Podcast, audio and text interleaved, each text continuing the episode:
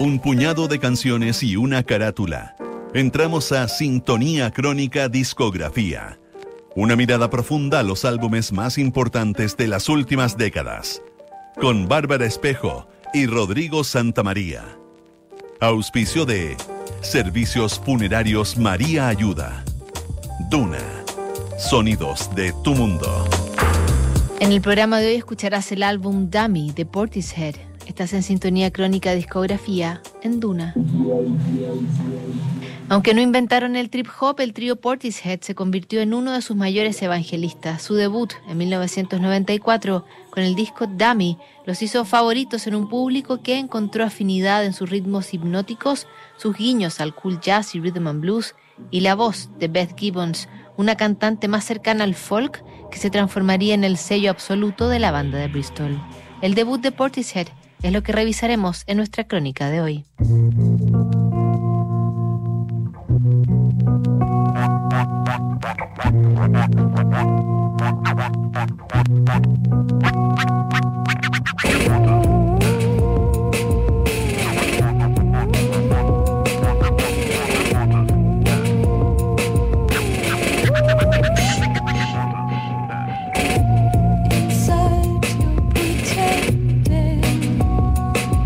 A mediados de los 80, el puerto británico de Bristol comenzó a mostrar una movida interesante en su escena musical. Los pioneros de White Bunch fusionaron una variada mezcla de hip hop, house, rhythm and blues, reggae y ambient que sentaría una escuela. Años más tarde, tres miembros de White Bunch formaron Massive Attack. El sello Mo Wax, junto a varios exponentes de ese estilo que fue bautizado como trip hop por el periodista Andy Pemberton, el sonido de Bristol comenzó a ser reconocido como una tendencia mundial por sus artistas más emblemáticos, Massive Attack, Tricky y Portishead, que debutaría en el otoño de 1994 con su álbum Tammy.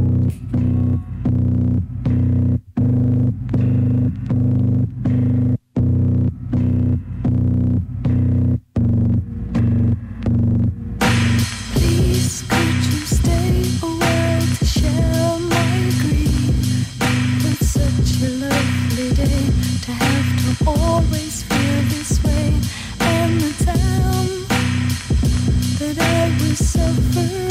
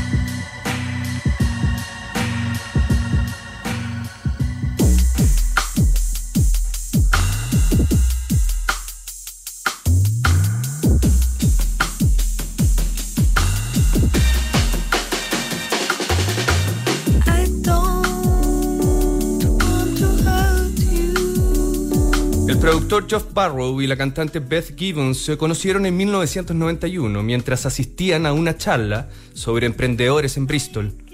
Ambos tenían interés en los nuevos sonidos que estaban naciendo en la ciudad, aunque Beth Gibbons también se movía en el ambiente de la música folk. Portishead se ensambló cuando Barrow conoció al músico Adrian Atley a quien el productor enseñó a samplear y manipular sonidos. Así comenzó el método de trabajo del trío que solía grabar sus propios sampleos y no requería exclusivamente de material externo para funcionar como las otras bandas.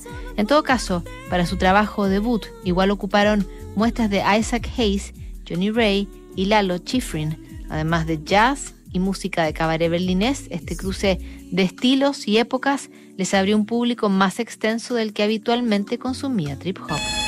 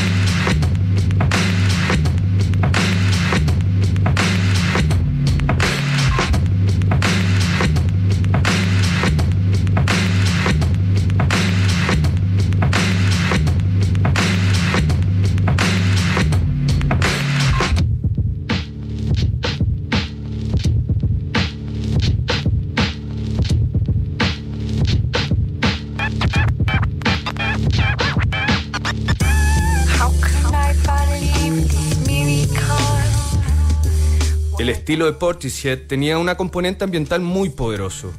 Tanto así que al grupo le llovieron ofertas para utilizar su música en comerciales y películas. Aunque el grupo siempre se negó, a veces su manager opinaba otra cosa. El guitarrista Adrian Utley recordó que una vez entró al cine a ver una película con su novia y en medio de una escena de sexo apareció la canción Glory Box.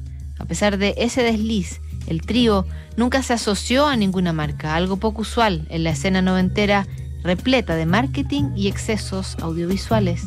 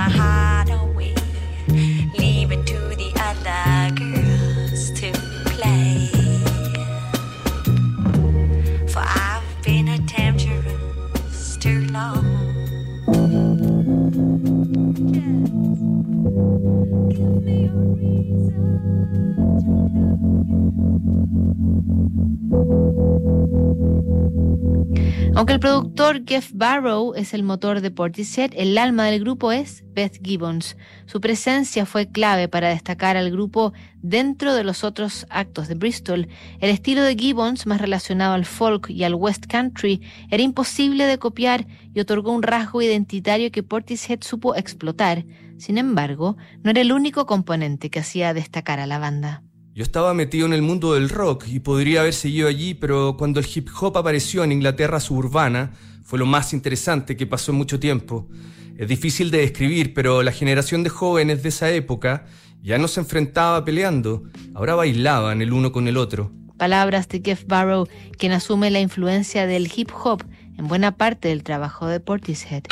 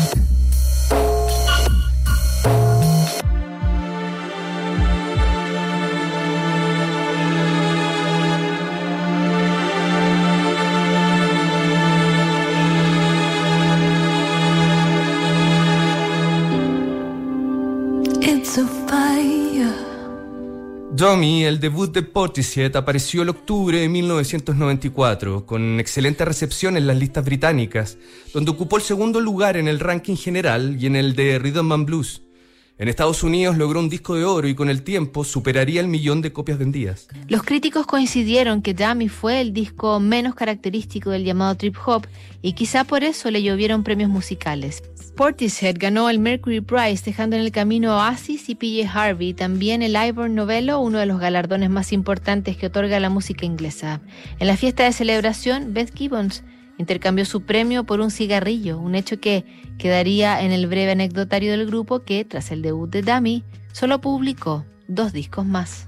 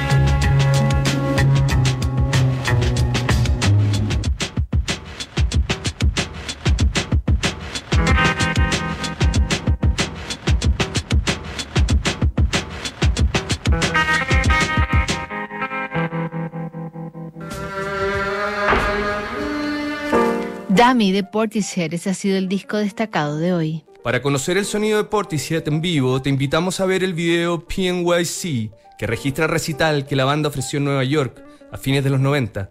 ¿Sabías que puedes comprar de forma anticipada los servicios funerarios de María Ayuda? Entrégale a tu familia la tranquilidad que necesitan y estarás apoyando a cientos de niños de la Fundación María Ayuda.